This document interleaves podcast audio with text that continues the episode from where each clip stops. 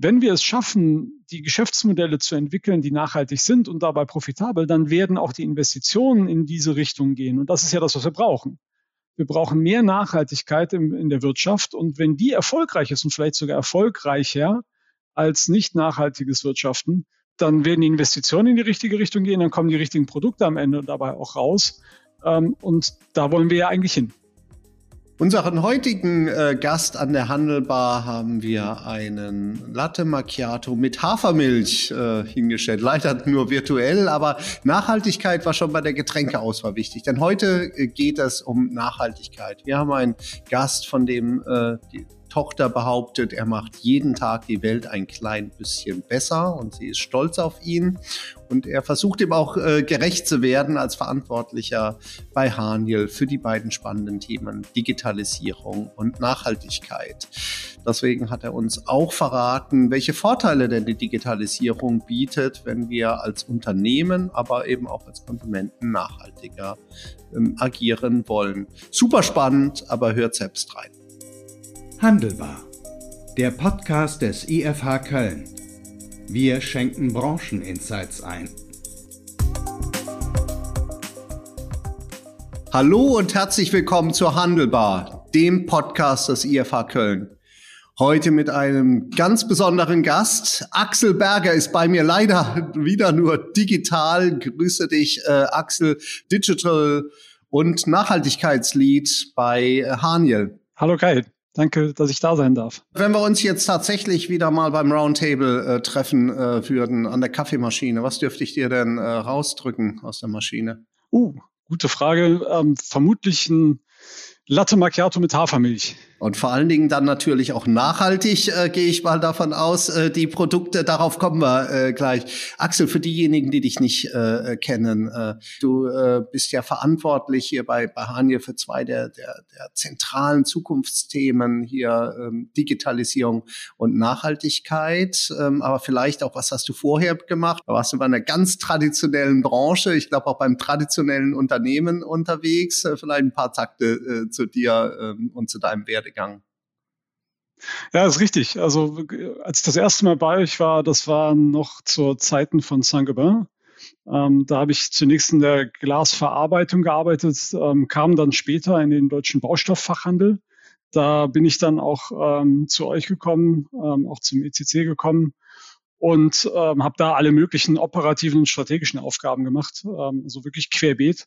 Französischer Konzern, da ist, oder zumindest war das bei Saint-Gobain so, äh, da muss man alles oder sollte man alles mal gemacht haben. Das habe ich dann auch und habe dann ähm, unter anderem auch Photovoltaikvertrieb aufgebaut und geleitet und zum Schluss dann das E-Business ähm, für den deutschen Baustofffachhandel und bin dann aus der Rolle zu ThyssenKrupp gewechselt, war da vier Jahre und war dort für den für den Materialhandel, ähm, für die digitale Transformation verantwortlich. Der Materialhandel nennt sich ähm, Material Services bei ThyssenKrupp, ist der größte, die größte Business Area von ThyssenKrupp. Ähm, ja, und habe mich da hauptsächlich um das Thema digitale Transformation gekümmert. Ja, und dann äh, sozusagen ja doch irgendwie von außen betrachtet so, so ein ziemlich äh, harter Cut. Wie kamst du dann in die, äh, zum Thema Nachhaltigkeit? War das was, was du eigentlich schon immer gerne gemacht hättest, aber es hat sich nicht ergeben? Äh, War es Zufall? Ja, das, Frage höre ich öfters und ähm, hat mich natürlich auch selber beschäftigt. Ähm, also über das, diesen Photovoltaikvertrieb bei Sangaba tatsächlich, deshalb habe ich den eben auch erwähnt, ähm, habe ich da natürlich schon Berührungspunkte mit ähm, bekommen. Natürlich war es da erstmal eine kommerzielle Frage, aber du beschäftigst dich dann automatisch ja natürlich dann auch mit dem, warum machst du eigentlich Photovoltaik und warum habe ich auch schlussendlich mir eine Photovoltaikanlage dann 2013 aufs Dach bauen lassen. Ähm, nicht so sehr wegen einer Einspeisevergütung, sondern ähm, weil ich halt ähm, davon überzeugt war und immer noch bin natürlich, dass erneuerbare Energien ähm, der Weg nach vorne sind. Von daher habe ich das schon mitgebracht. Ähm, muss aber auch fairerweise sagen, dass ich auch so weit gar nicht auch mich selber dann verändert habe, wie ich das jetzt heute getan habe und das mich dann zu Haniel gebracht hat, ähm, war einmal die Möglichkeit, diese beiden Themen beide zu bearbeiten, weil es halt zwei Herzensthemen sind und der Begriff enkelfähig, ähm, den Haniel trägt, den Haniel auch voranträgt. Und wenn du dich dann halt mit dem mit Haniel beschäftigst, ne, 265 Jahre immer noch im Familienbesitz, da, also da merkt man wirklich, was Nachhaltigkeit bedeuten kann und Enkelfähigkeit, wobei das jetzt auch bei uns nochmal eine ganz andere Bedeutung bekommt. Also wir, wir, was enkelfähig bedeutet, das mussten wir ja für uns über die letzten Jahre auch erstmal richtig definieren. Ähm, und das hat natürlich jetzt mit der allgemeinen Diskussion auch über Klimawandel und so nochmal eine ganz andere Fahrt bekommen, Gott sei Dank. Ähm, ja, und wirkt sich halt inzwischen auch sehr, sehr stark auf mein privates Umfeld aus. Also wenn ich das jetzt richtig mitbekommen habe, hast du das enkelfähig schon geerbt. Ich dachte bislang, das wäre eine Kreation von, von dir. Wir hatten ja auch einen tollen ECC Web Talk hier mit der Ruth von Heusinger äh, hier gehabt, zu, genau zu dem Thema. Der Onlinehandel muss, äh, äh, muss enkelfähig äh, werden. War es aber schon so, äh, du, du bist ja jetzt für beides verantwortlich, Digitalisierung und Nachhaltigkeit, dass der, sag ich mal, die neue Stelle dich zunächst mal in Bezug auf Digitalisierung äh, angesprochen hat. Also das ist ja das, so habe ich dich ja dann auch erlebt, als jemand, der digitale Transformation, gerade bei deiner letzten Position bei, bei ThyssenKrupp, äh, der das auch voranbringt mit, mit Ideen. Oder da, da, nee, das war von Anfang an diese, diese Kombination, es äh, hat eigentlich den Charme ausgemacht. Ja, der, der Trigger war sicherlich das, die Digitalisierung, ähm, weil ich bin ja aus einer reinen Digitalisierungsrolle dann auch angesprochen worden. Ähm, ich hatte das Glück, dass halt der, der Personalberater, der mich angesprochen hatte, mich auch kannte. Ähm, und am Anfang muss ich auch sagen, habe ich äh, am Anfang habe ich ihm gegenüber abgelehnt, ne, weil ich dachte halt, Schwerpunkt Digitalisierung wäre jetzt so, so, so ein Schritt rüber quer. Ähm, und der sagte dann zu mir immer, Axel, ähm, hör dir das nochmal an. Äh, das passt zu dir. Und äh, das habe ich dann gemacht, äh, habe mich halt etwas mehr damit beschäftigt und es ist ganz interessant, denn in den vergangenen Monaten, also ich bin jetzt etwas über anderthalb Jahre da, ähm, hat sich mein Fokus auch viel stärker noch in Richtung Nachhaltigkeit entwickelt als in die Digitalisierung. Ich war gestern auf einer Veranstaltung zum Thema Digitalisierung und ich habe halt festgestellt, ähm, für mich, dass die Trends vor zwei Jahren, als ich noch aktiv da drin war, also richtig aktiv da drin war, äh, selber umgesetzt habe, dass sich die Trends eigentlich nicht verändert haben über die anderthalb Jahre. Das heißt, also ich hätte da noch genauso mitreden können, wie ich das vor, vor anderthalb, zwei Jahren getan habe. Ähm, und was ich da vielleicht in der Digitalisierung vor fünf Jahren oder so erlebt habe, diese Aufbruchstimmung, diese neuen Themen, dieses wir sind alle auf, einen, auf einer gemeinsamen Reise, Dinge neu zu, zu entdecken, zu verstehen und anzuwenden. Das erlebe ich jetzt gerade sehr, sehr stark in der Nachhaltigkeit. Startups entwickeln sich, ähm, du hast ganz neue Technologien, Cleantech, ähm, die, die sich da entwickelt in allen möglichen Bereichen. Und ich meine, das geht ja sogar noch weiter bis hin zu Veränderungen im Wirtschaftsmodell. Und ähm, das, was, ich, was für mich die Digitalisierung auch immer ausgezeichnet hat, hat die Nachhaltigkeit für mich jetzt auch gerade. Also die trägt das auch. Und hat aber noch natürlich diesen, diesen Charme und vielleicht ganz kurz aus dem Nähkästchen. Meine Tochter sagte irgendwann mal aus, aus, aus einer Situation heraus, ich bin stolz auf dich. Und ich habe dann gefragt, wieso bist du stolz auf mich? Äh, wegen deiner Arbeit und weil du versuchst, jeden Tag die Welt ein kleines bisschen besser zu machen.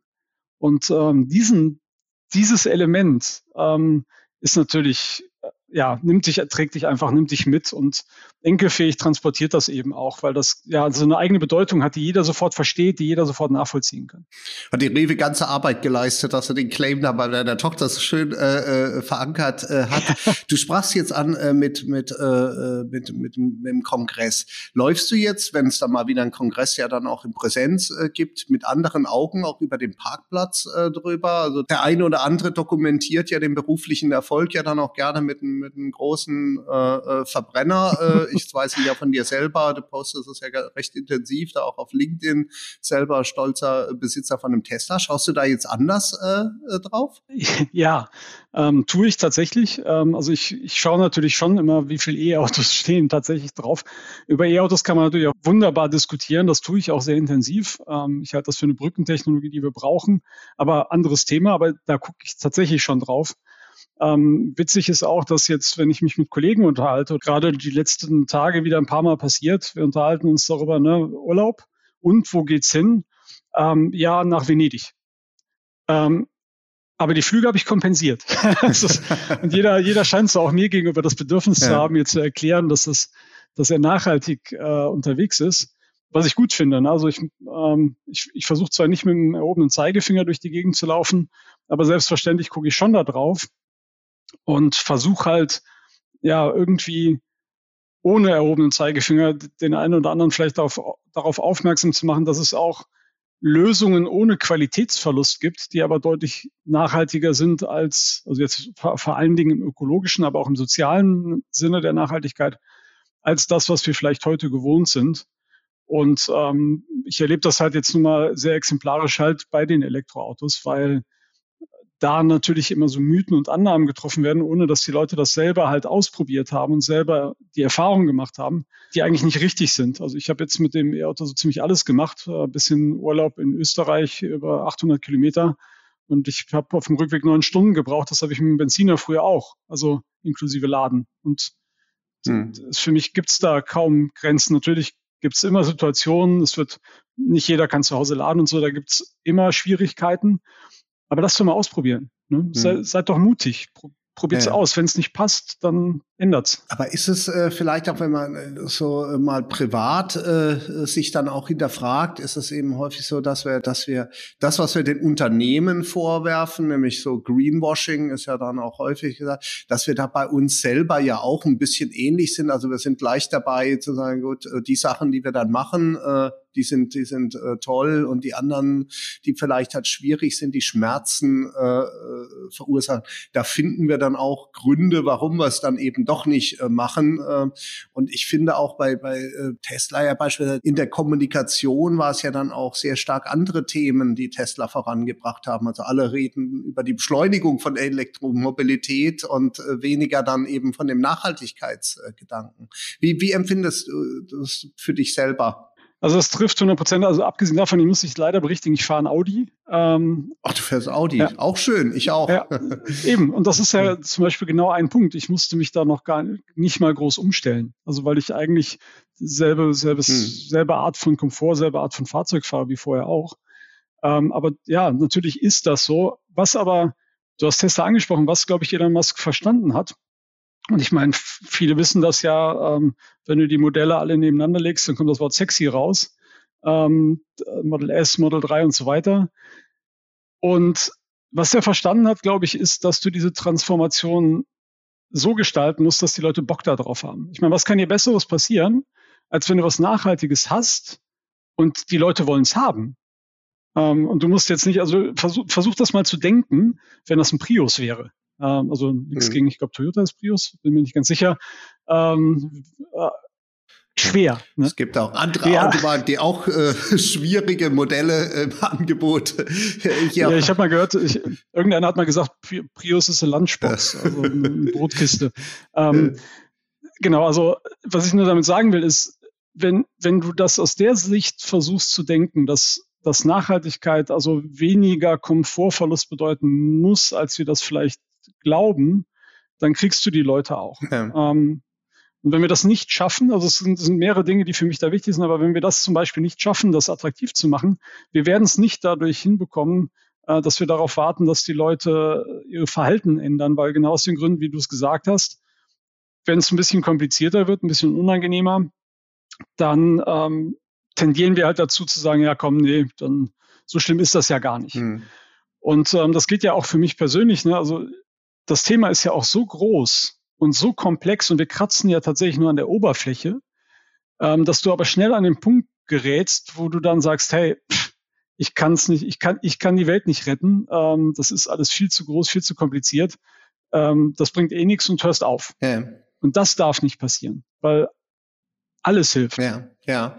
Ähm ja, alles hilft. Aber ist es vielleicht auch so, dass es, dass es für uns, äh, wenn wir uns nicht so intensiv damit beschäftigen mit den Themen, halt unglaublich schwer ist, dann auch zu beurteilen, äh, wie nachhaltig sind denn manche Maßnahmen? Also natürlich kann ich beurteilen, wenn ich 300 Meter jetzt mit dem Fahrrad äh, zurücklege, das ist, ein, ist für die Umwelt sicherlich besser als mit 300 Meter mit dem Verbrenner. Das ist einfach. Aber es, es geht ja dann auch, auch weiter, dass es heißt, gut, wir, wir tun uns vielleicht auch schwer, äh, damit ähm, bei, äh, bei ganzen Produkten jetzt zu entscheiden. Also welche, welches Werkzeug ist denn eigentlich nachhaltiger, wenn ich dann irgendwo im Baumarkt dann auch, auch finde? Welche, welche äh, Noki, wir haben mal so eine Nachhaltigkeitsanalyse, Hotspot-Analyse äh, hier gemacht für Noki, ähm, das ist ja unheimlich schwer. Du musst dann ähm, am Ende des Tages wissen wir alle nicht, wie viel verdient denn eigentlich, wenn man Nachhaltigkeit auch in Bezug jetzt auf soziale Nachhaltigkeit, wie viel verdient denn noch der der der Traktorfahrer auf Sizilien, der der die, die Öl, äh, die, der die Olivenbäume dann hier ähm, aberntet. Also das ist doch auch ein sehr komplexes Thema. Macht es uns doch vielleicht auch leicht als Konsument zu sagen, ach, das ist eh alles eins und man weiß ja gar nicht genau, äh, ob das wirklich nachhaltig ist und die sagen alle nur, das ist nachhaltig und die, die äh, dann müssen ja diese Batterien entsorgt werden und die Akkus und es ist doch auch vielleicht auch ein bisschen schwierig für uns Konsumenten. Absolut. Also das ist als Konsument hast du echt ein Problem. Also alleine, wenn du versuchst, ähm, deinen eigenen, nehmen wir nur mal das Thema Klima, ne? da sind ja viele andere Themen noch gar nicht mit berücksichtigt. Wenn du nur da versuchst, deinen Fußabdruck zu messen, ist das schon hyperkompliziert. Ähm, wenn du wirklich versuchst, deinen Lebensfußabdruck ähm, zu berechnen, das hat tatsächlich mal ein, ein ähm, Mensch gemacht, mit dem wir auch zusammenarbeiten, der Dirk Kratzl, der hat das wissenschaftlich äh, mal messen lassen, wie sein Lebensfußabdruck, also sein Umweltfußabdruck eigentlich ähm, aussieht. Da musst du halt wirklich gucken, alle Flüge, die du gemacht hast, die Autos, die du gefahren bist, ähm, deine Essensgewohnheiten kannst du natürlich nicht alle abrufen über die letzten 30, 40 Jahre. Ähm, aber das ist ein Riesenaufwand und für den Konsumenten ist das ganz schwer, weil die Daten fehlen. Also es fehlen eigentlich zwei Dinge. Es fehlen die Daten. Also nehmen wir nur, bleiben wir bei, beim Beispiel Klima. Ähm, was zum Beispiel den CO2-Fußabdruck von Produkten angeht, ist es sehr schwer zu ermitteln, wie groß dieser Fußabdruck eigentlich ist, also wie viel Kilogramm oder wie viel Tonnen CO2-Äquivalent das eigentlich sind. Ähm, da kann die Digitalisierung übrigens aber auch ein, ein wirklich wertvoll sein. Ähm, denken nur mal in PIM-Systemen oder sowas, Product Information Management.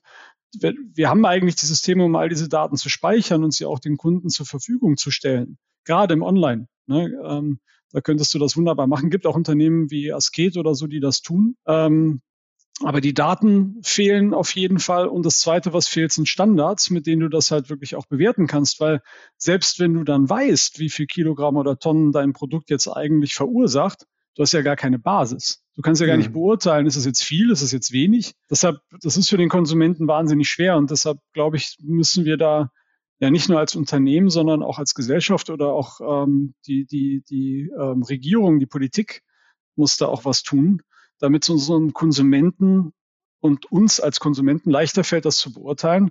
Und zwar auf eine Art und Weise, die nicht Greenwashing ist, hm. sondern die wirklich glasklar beurteilen kann, ja, dieses Produkt ist deutlich besser als ein anderes, ähm, weil sonst werden wir das nicht stemmen können. Ja, aber und, oder Entschuldigung, ja. vielleicht, äh, da, Entschuldigung, ja. Kai, aber vielleicht kann ich da nochmal einhaken. Vielleicht, äh, es gibt noch eine andere Lösung, die ist aber nicht minder schwierig.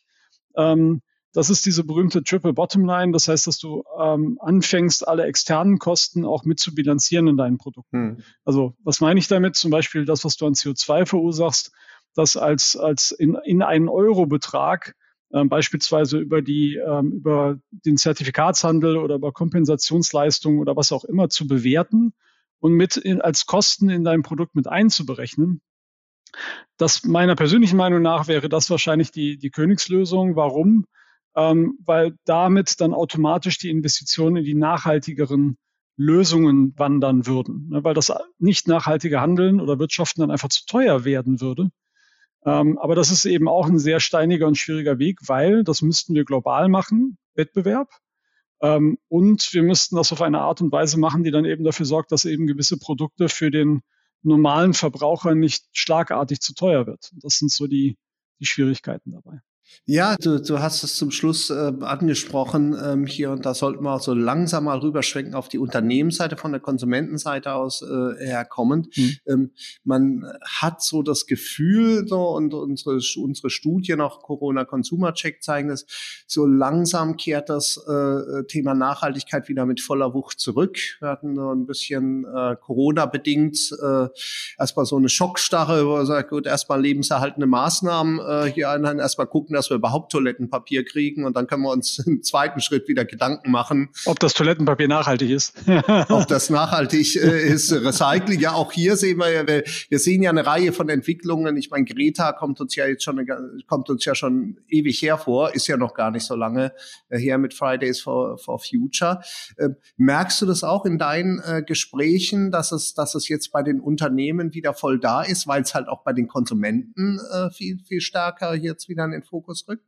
Ja, ähm, ich habe natürlich immer das Problem, dass ich, also wenn du mal Kommunikation ähm, auf Social Media, LinkedIn oder was weiß ich wo betreibst, fängst du natürlich irgendwann an, in deiner Blase zu sein. Ne? Du kriegst natürlich eben dann hm. auch nur noch die nachhaltigen Themen oder die digitalen Themen, wenn du im Digitalen unterwegs bist. Ähm, insofern kommt einem das natürlich dann auch so vor. Ähm, die Gespräche, die ich führe, sehe ich das aber ganz deutlich. Also gestern auch auf einer Digitalveranstaltung habe ich jemanden vom, von der OGE getroffen. Eigentlich ein Gasversorger. Und ähm, als wir dann im Gespräch waren oder vom, auch vom Deutschen Zentrum für Luft- und Raumfahrt, der stand daneben, äh, kam irgendwie dann auch wieder auf das Thema. Wahrscheinlich war ich, war ich schuld. Ähm, und du würdest dich wundern, wie weit die jetzt schon über diese Themen nachdenken. Also OGE natürlich über das Thema Wasserstoff ist klar. Ähm, das äh, Deutsche Zentrum für Luft- und Raumfahrt ähm, über ganz verschiedene Dinge, unter anderem eben auch über Nachhaltigkeitsthemen äh, mit Blockchain. Das mhm. heißt, dass du die Teile nachverfolgen könntest. Also ja, ich glaube das und ich hoffe das vor allen Dingen, dass das so ist, weil die Konsumenten sensibler werden, so möchte ich es ausdrücken, weil zum Beispiel Zahlungsbereitschaft haben die Konsumenten noch nicht, aber sie werden sensibler. Das heißt zum Beispiel so Themen wie Greenwashing werden sehr schnell und sehr intensiv hinterfragt. Und ähm, das erzeugt natürlich auch einen gewissen Druck bei den Unternehmen. Ja. Aber so schön, wie ich das gerne hätte, dass das eben eins der Prio-Themen bei den Unternehmen sein sollte, ist es, glaube ich, noch nicht. Ist es, ist es vielleicht auch so, dass die Unternehmen auch immer zwei Schritte auf einmal planen müssen, äh, nachhaltig zu agieren, aber dann das auch ganz klar zu kommunizieren? Also wir, wir stellen ja doch fest, dass, dass bei Konsumenten manche Themen ganz anders äh, ähm, ankommen. Also wir hatten beispielsweise das Thema uns angeschaut man, äh, mit Verpackungen und dann äh, gemerkt, äh, wenn wir den Kunden uninformiert befragen mhm. äh, zu Thema Mehrweg versus äh, Wellpappe, dann kommt halt ein anderes Bild raus, als wenn du danach mal über die Verwertungskreisläufe aufklärst. Ja. Ähm, das macht ja was auch mit den, mit den Konsumenten. Müssen die Unternehmen nicht immer diese zwei Schritte auf einmal gehen? Wenn sie, also wenn du Nachhaltigkeit vermarkten willst und musst, dann auf jeden Fall. Also du kannst, also es, eigentlich kannst du als Unternehmen ja erstmal zwei Dinge tun. Du kannst erstmal gucken, was kann ich denn schon tun, einfach aus meiner täglichen Geschäftstätigkeit, die hoffentlich möglichst wenig Auswirkungen zum Beispiel auf meine Kostenstruktur haben. Also einfach mal, das kann eine Car-Policy sein, das kann ähm, zum Beispiel das Schwenken von einem, von einem normalen Stromtarif auf einen äh, Ökostromtarif oder ähm, sein erneuerbarer Energientarif. Aber wenn du dann natürlich mit deinem Produkt nach draußen gehst, ja klar, weil zum Beispiel, also du hast Kunststoffverpackung oder Verpackung angesprochen, auch bei der Kunststoffverpackung ähm, hängt das ja vom, vom Use Case ab. Also es kann ja durchaus sein, dass eine Kunststoffverpackung die nachhaltigste Verpackungslösung für diesen jeweiligen Use Case ist. Ähm, und der Verbraucher beschimpft die Plastikverpackung erst einmal, weil da natürlich überall gebrandet ist, ähm, dass das gerade Mikroplastik, das ganze Zeug im Meer rumschwimmt und dann sagt er, ja, Plastikverpackung ist aber böse. So, aber es gibt natürlich Fälle, wo die Plastikverpackung nachhaltiger ist als eine Papierverpackung. Da müssten, müssen die Unternehmen natürlich irgendwie Aufklärung leisten, aber das ist ja wahnsinnig schwer. Auch für die Unternehmen, weil sie ja in das Thema jetzt erstmal reinkommen müssen, das selber erstmal verstehen müssen, wie sind die Wert, äh, Wertschöpfungsketten eigentlich, wie sind die Kreisläufe ähm, und wie sind zum Beispiel die Recyclingquoten. Ähm, das sind alles Themen, die da reinspielen. Und was du dann sofort lernst, ist, dass Nachhaltigkeit multidimensional ist. Das heißt, du hast immer ein Trade-off. Also nimm mal, denk mal über das Beispiel nach der, der, der Wasserflasche. Da hat sich jeder schon mal die Frage gestellt, soll ich jetzt Glasflaschen verwenden, PET-Flaschen oder soll ich mir so einen Soda-Stream holen? So, und das hat alles seine Vor- und Nachteile, je nachdem, aus welcher Perspektive du drauf guckst. Also wenn du aus Klimaperspektive guckst, ne, dann hat das eine Vorteile zum anderen. Wenn du aber aus ähm, Recycling-Gesichtspunkten ähm, drauf guckst, ist das wieder anders und so weiter.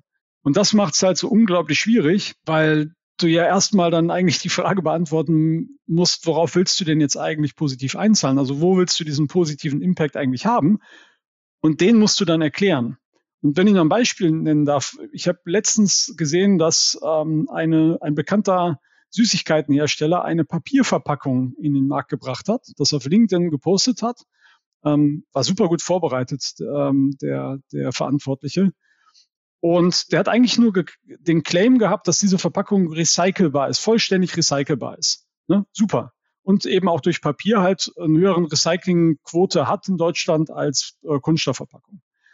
So, und wenn du dir die Kommentare alle mal angesehen hast, ne, dann wird er gefragt, ja, müssen, werden jetzt dann eigentlich nur Monokulturen angepflanzt, damit ihr das Papier herstellen könnt? Der nächste hat gefragt, ja, wie stellt ihr denn eigentlich sicher, dass es dann auch recycelt wird am Ende? Ähm, der nächste hat gefragt, ähm, ja, aber eure Produkte machen doch, ne, da ist nur Zucker drin, äh, Diabetes 2 Verursacher, ne? Also was, was schert euch das jetzt? Ne? Das ist ja viel schlimmer. Also will damit nur sagen, all diese verschiedenen Dimensionen der, der Nachhaltigkeit oder der, der, der Ökologie, äh, auch der Gesundheit, spielten auf einmal eine Rolle. Und die Frage ist halt, was du jetzt mit deinem Produkt wirklich erreichen willst. Und nur dann ähm, schaffst du das auch aufzuklären, weil du dich nur auf dieses Thema fokussieren kannst, weil derjenige bei dem Süß Süßigkeitenhersteller, der hätte jetzt wahrscheinlich ähm, lange darüber diskutieren können, ob Diabetes 2 oder nicht, aber das war ja gar nicht seine, seine Intention. Und das findest du bei Nachhaltigkeit immer wieder, weil du halt immer irgendwie was Gutes tust und gleichzeitig dabei irgendwas anderes nicht so Gutes tust. Ja, also wenn, wenn das so kompliziert ist, dass äh, die Unternehmen es kaum äh, vermitteln können und wir Konsumenten es ja dann auch kaum äh, verstehen, weil wir ja unseren eigenen Use Case teilweise gar nicht so, so genau äh, durchleuchten äh, können, ist dann äh, mehr der Staat äh, gefordert. Also das, wir sehen ja an einigen Stellen, dass der Staat hier äh, äh, regulatorisch eingreift, sei es jetzt im positiven Förderung jetzt erneuerbare Energien, Elektromobilität mit, mit diversen Programmen oder dann auch Verbot Verbot von Kükenschreddern oder, oder äh, hier Plastiktüten. Da greift ja der Staat ein, sagt, du brauchst es gar nicht erklären als Händler, dass Plastiktüten äh, nicht, nicht gut sind. Ähm, das regeln wir. Brauchen wir mehr davon? Oh, böse Frage.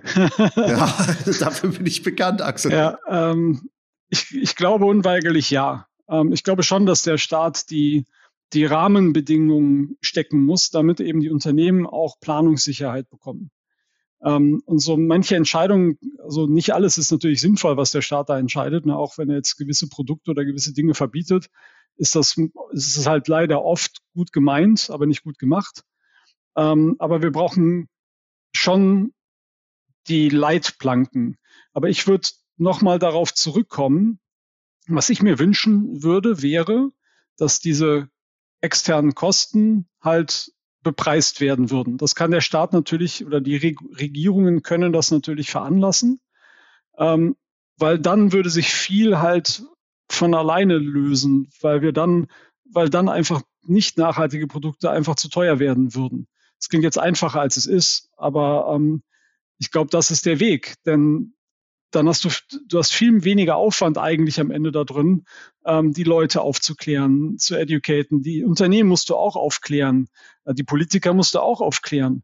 Und ähm, jetzt guck dir mal die Diskussion an, die wir rund um Fridays for Future gehabt haben und wie viele Leugner es von Klimawandel und ja. ähm, jetzt kannst ja. du ja auch noch die Pandemie mit reinnehmen. Manche sollen sogar US-Präsidenten geworden sein. Ja, exakt. Ja, won't happen. Ja, aber äh, bringt mich ja dann äh, zu der Frage, äh, wenn die Politik ja auch wieder äh, rum äh, gar nicht so genau das alles äh, beurteilen kann und auch wieder mehr oder minder davon ähm, jetzt beeinflusst wird äh, von den, von den Einflüsterern, wo auch immer. Wo kommt denn jetzt der, der Treiber der Entwicklung äh, her? Sind es jetzt die, äh, ist es jetzt Fridays for Future und die Aktivisten jetzt in, in dem Bereich? Sind es dann doch die, die Konsumenten, die vielleicht manche Sachen jetzt einfach kritischer hinterfragen? Sind es die Unternehmen? Ich meine, Purpose ist ja auch so ein Schlagwort, wo ja Unternehmen viel stärker, als es noch vor einigen Jahren waren, glaube ich, sich dieser Thematik äh, widmen Algorithmen? Ist es ein Konglomerat von allem? Es kommt eine etwas pomadige Antwort äh, hm. von den Menschen. ähm, warum sage ich das? Weil ähm, jetzt sieh mal mich an. Ähm, wenn meine Tochter mir sagt, dass sie stolz auf mich ist, weil ich die Welt versuche zu verbessern, ähm, unabhängig davon, ob ich das wirklich schaffe, ähm, dann beeinflusst das was in mir, was ich natürlich auf mein privates Leben, aber auch auf mein berufliches Leben ähm, widerspiegel. Und ich sehe auch Unternehmenslenker, ähm, die halt aus Überzeugung versuchen, den Weg ihrer Unternehmen zu verändern, weil sie glauben, dass Nachhaltigkeit ein wichtiges Thema ist für die nachfolgenden Generationen. So, und am Ende machst du das nur aus Überzeugung ähm, und wirst das nicht machen, weil irgendeiner dir sagt, du solltest das machen. Von den Beispielen, die du genannt hast, ist es eine Melange, also ein, ein, ähm, eine Melange aus all diesen Dingen. Aber am Ende geht es darum, dass wir Menschen finden und Menschen bekommen, die wirklich überzeugt davon sind. Ähm, fällt mir zum Beispiel die, die CEO von VD ein. Ähm, unglaublich überzeugt in dem, was sie tut. Ähm, da fallen mir Menschen ein, wie eben der Dirk Ratzel, von dem ich eben gesprochen habe, die sich einfach aus Überzeugung anfangen, mit dem Thema auseinanderzusetzen, glauben, das Richtige zu tun wir brauchen mehr von diesen Menschen. Die müssen ja nicht jedes Mal gleich all, alles entscheiden können, also Unternehmenslenker sein oder so. Ich glaube halt, wenn jeder einfach anfangen würde zu glauben, dass er die Dinge, die er tut jeden Tag, ein kleines bisschen besser machen kann, egal wo er ist, ob er zu Hause ist, ob er bei der Arbeit ist und die Dinge eben auch hinterfragt, ähm, das würde uns helfen. Und das gilt natürlich genauso für die Politiker, die diese Regularien dann ähm, ins Leben bringen müssen. Und wir müssen halt wirklich mehr auf, auf, die, auf die Wissenschaft auch hören, ähm, weil die müssen die Daten liefern, die uns dann ja das Ganze messbar machen, so dass wir dann auch wirklich danach agieren können. Ja. Aber müssen wir vielleicht auch nicht schneller, äh, sag ich mal, vom, vom ökologischen zum ökonomischen Erfolg äh, kommen? Äh, ich meine, ein Vorstandsvorsitzender, der Vertrag wird ja wahrscheinlich eher äh, hier verlängert nach drei Jahren, wenn das Unternehmen Rekordgewinne eingefahren hat und Rekordumsätze gemacht hat, als wenn es jetzt in Rekordzeit jetzt zum nachhaltigen Unternehmen geworden ist. Ja, also sprichst du eigentlich den Kern von enkelfähig an. Warum? Weil enkelfähig steht eben nicht nur für, für Ökologie und soziale Verantwortung, sondern auch für ökonomische Nachhaltigkeiten. Also das Unternehmen Haniel gibt es jetzt seit 265 Jahren. Das wird würde es nicht mehr geben, wenn wir nicht auch diese ökonomische Nachhaltigkeit immer im Blick gehabt hätten. Ähm, jetzt kommt halt, kommen halt sozial übrigens gilt das Gleiche für Haniel. Ne? Das war immer ein, ein soziales Unternehmen. Ähm, und jetzt kommt halt der Gesichtspunkt der Ökologie noch stärker ähm, in den Blick. Und für uns ist enkelfähig wirklich, also wir nennen das immer Unternehmertum im 21. Jahrhundert. Warum? Weil es die Balance zwischen Ökonomie, Ökologie und sozialer Verantwortung haben muss. Und insofern ist das, was du gerade sagst, genau der Proofpoint, den wir abliefern müssen. Ähm, auch ganz einfach, ne? wenn wir für die Familie Haniel nicht ähm, weiterhin eine Dividende abliefern können, dann, dann zieht die Familie Haniel wahrscheinlich zu Recht den Stecker irgendwann und sagt so, jetzt konzentriert euch bitte mal wieder darauf, dass da auch am Ende was bei rumkommt. Völlig nachvollziehbar. So, das ist der eine Grund natürlich, aber es gibt ja noch einen ganz anderen Grund dahinter, denn wenn wir es schaffen, die Geschäftsmodelle zu entwickeln, die nachhaltig sind und dabei profitabel, dann werden auch die Investitionen in diese Richtung gehen. Und das ist ja das, was wir brauchen.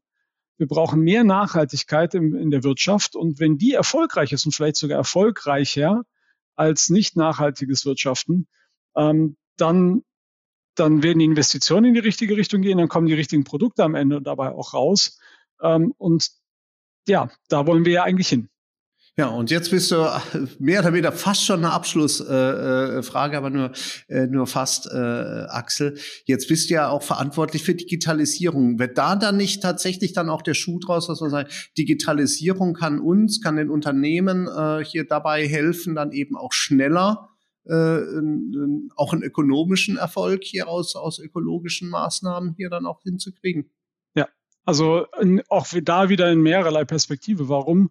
Wir brauchen die Digitalisierung auf jeden Fall, um ähm, produktiver zu werden. Denn wenn jetzt diese, diese, diese Kosten, äh, die wir ja seit Jahren oder Jahrzehnten oder vielleicht sogar Jahrhunderten als, als Kosten, äh, als Schulden vor uns herschieben, ne? also die, wir als Steuerzahler zahlen all die Schäden, die jetzt durch den Klimawandel entstehen werden. Ne? Weil wenn diese Kosten jetzt kommen, die wir alle tragen müssen, ähm, dann müssen wir diese Kosten kompensieren. So, und dabei kann und muss uns die Digitalisierung helfen, ähm, denn in, in vielen Bereichen ähm, steckt da ja noch viel Musik drin, Industrial IoT zum Beispiel oder RPA.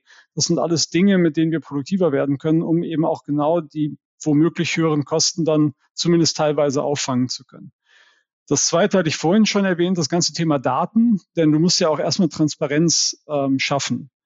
Und ähm, wir haben all die Systeme, die diese Daten handeln können. Wir verwenden oder wir haben die Daten selber leider noch nicht. Die müssen wir natürlich entwickeln. Und auch da kann die Digitalisierung helfen ähm, und uns eben auch helfen, ähm, unsere Abläufe zu optimieren. Thema Supply Chain. Ne? Wir hatten, glaube ich, irgendwann mal über den Bullwhip-Effekt gesprochen. Wir haben viel mehr Lagermaterial in den Organisationen, als wir eigentlich brauchen, weil wir nicht sauber ähm, analysieren können, wie viel eigentlich in jedem einzelnen Teil der Wertschöpfungskette notwendig ist. Da kann Data Analytics äh, unglaubliche äh, Dinge vollbringen. Also ja, die Digitalisierung kann, wird und muss uns helfen, diese Transformation auch hinzubekommen. Und, das ist der letzte Punkt, es gibt natürlich auch viele Geschäftsmodelle, die erst durch die Digitalisierung mehr richtig und möglich und skalierbar werden, die auch nachhaltig sind. Also ich nehme mal das, äh, das Beispiel äh, Relevo. Ähm, die machen ein Mietmodell für äh, Geschirr. Ähm, also wenn du dir irgendwas so äh, Essen to go holst und dann eben nicht die üblichen Plastikverpackungen oder sowas hast, dann nimmst du dieses Geschirr von denen mit und äh, scannst das halt mit deiner mit der App ein. Und ähm, genau das Modell funktioniert erst richtig dadurch, dass das mit einer App nachverfolgbar ist.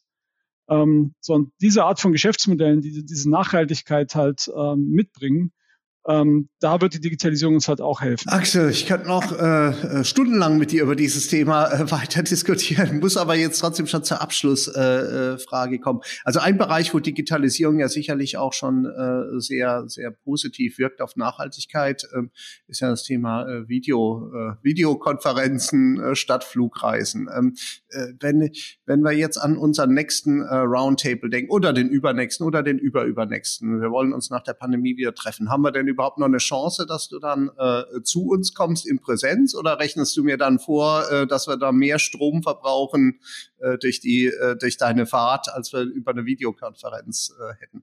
Ja, vorrechnen werde ich es ja wahrscheinlich nicht können. Ähm, es gibt ja noch einen ÖPNV, es gibt noch Fahrräder und so weiter.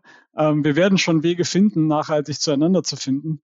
Ähm, und eins darf man ja nicht vergessen. Also irgendwie muss das Leben ja auch noch funktionieren für uns Menschen. Ähm, und das ist halt auch das immer, was ich auch ähm, versuche den Leuten zu vermitteln. Ein sehr schlauer Mensch, den ich mal kennengelernt habe, der sehr, sehr in, intensiv in der Nachhaltigkeit unterwegs ist, hat gesagt, Leben heißt Emissionen. Ähm, und er kämpft gegen diese Emissionen, aber er sagt auch, es ist äh, nicht möglich, dass der Mensch, der eben auch diese Verbindung ja auch braucht, ähm, gar keine Emissionen mehr erzeugt. Ja, und ähm, insofern wir müssen das mit Augenmaß machen. Wir müssten dann vielleicht gucken, äh, Kai, dass wir beide die nachhaltigste Möglichkeit finden, an den gleichen Ort zu kommen. Und ich glaube, dann wäre ich auch sehr zufrieden. Sehr, sehr schön. Ja, äh, kluger Mensch hat ja mal gesagt, in dir muss brennen, was du über anderen willst, entzünden. Das hat man bei dir gespürt. Äh, ein echter Botschafter, nicht Missionar, ein Botschafter. Ich glaube, das äh, ohne den erhobenen äh, Zeigefinger. Vielen, vielen Dank, ähm, Axel, für deine Zeit und für das inspirierende äh, Gespräch. Und ich werde jetzt auch das eine oder andere nach diesem Gespräch nochmal ein bisschen kritischer hinterfragen. Dankeschön und bis sehr bald und wir finden einen Weg, uns nachhaltig wieder auch persönlich äh, zu treffen. Definitiv. Danke dir, Kai. Ja. Tschüss, Axel. Tschüss. Das war die Handelbar, der Podcast des IFH Köln. Heute mit Axel Berger bei Haniel verantwortlich für die Themen Digitalisierung und vor allen Dingen Nachhaltigkeit mit vielen spannenden Insights. Und es geht hochspannend weiter. In 14 Tagen begrüße ich an der Handelbar Wolfgang Kirsch, den ehemaligen CEO von Mediamarkt Saturn. Wir steigen also in eine Kategorie ein, die wir bislang bei der Handelbar noch gar nicht so beleuchtet haben, Consumer Electronics. Und die werde ich sicherlich auch die eine oder andere Frage zur Nachhaltigkeit stellen. Bis dahin, ich freue mich auf euch, euer Kai Hudetz. Tschüss aus Köln.